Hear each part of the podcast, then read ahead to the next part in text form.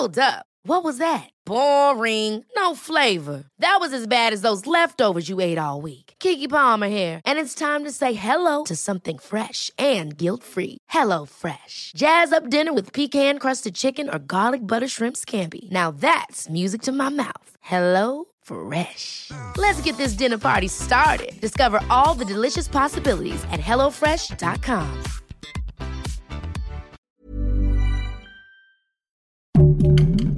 Heraldo Podcast, un lugar para tus oídos. Hoy, en primera plana, ¿cuándo llegarán las medicinas para los niños con cáncer? Esto dice el titular del ISTE. Esto es Primera Plana de El Heraldo de México. El director general del ISTE, Luis Antonio Ramírez, dijo que esperan que en un mes como máximo puedan resolver el desabasto de medicamentos necesarios para atender a los niños con cáncer. Los familiares de niños con cáncer denunciaron que el gobierno y las autoridades de salud no les han dado sus medicamentos a pesar de que se los prometieron desde el 2019. El funcionario explicó que el desabasto ha sido un problema fuerte para el gobierno, porque la pandemia por COVID-19 obligó a los laboratorios a reducir y suspender producciones, además de que muchas fronteras cerraron. También dijo que han redoblado esfuerzos para que lleguen lo antes posible y que el presidente Andrés Manuel López Obrador también ha negociado con la ONU para comprar medicamentos que son difíciles de conseguir. Ante esto, y luego de que Hugo López Gatel los acusara de ser parte de un movimiento golpista, los familiares de niños con cáncer decidieron manifestarse y bloquear la Terminal 1 del aeropuerto de la Ciudad de México para exigir los medicamentos que necesitan. Luis Antonio Ramírez dijo que mantiene contacto con los padres y que sabe de su desesperación por conseguir los medicamentos, por lo que trabajará para que lleguen a finales de julio o a principios de agosto. Si te gusta Primera Plana, no olvides seguir nuestro podcast en Spotify para estar al día de las noticias más importantes. A pesar de que la Ciudad de México se mantiene en semáforo epidemiológico amarillo, los contagios de COVID-19 siguen aumentando según los datos de la Secretaría de Salud.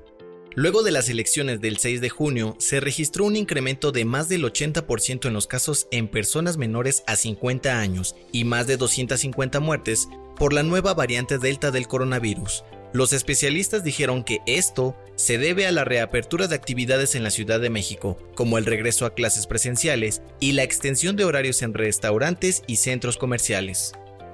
El gobierno de la Ciudad de México dijo que no van a dar marcha atrás con la reapertura de actividades e invitaron a la gente a vacunarse, si es que les toca, y seguir con las medidas de prevención para evitar más contagios. Con información de Carlos Navarro.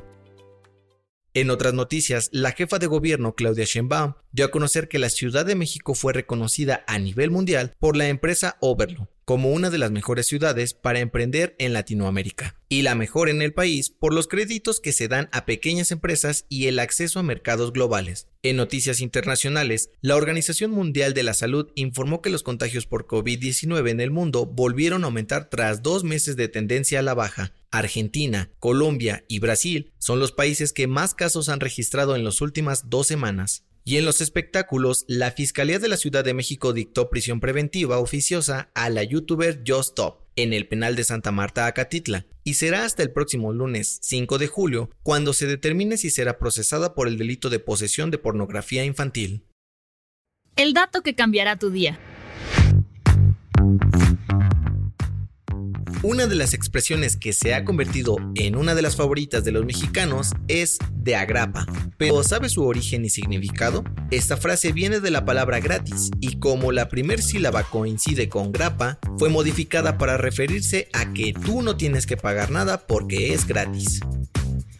Esto fue Primera Plana, un podcast de El Heraldo de México. Encuentra nuestra Primera Plana en el periódico impreso, página web y ahora en podcast. Síguenos en Twitter, arroba Heraldo de México, Instagram, arroba El Heraldo de México y encuéntranos en Facebook y YouTube como El Heraldo de México. Hasta mañana.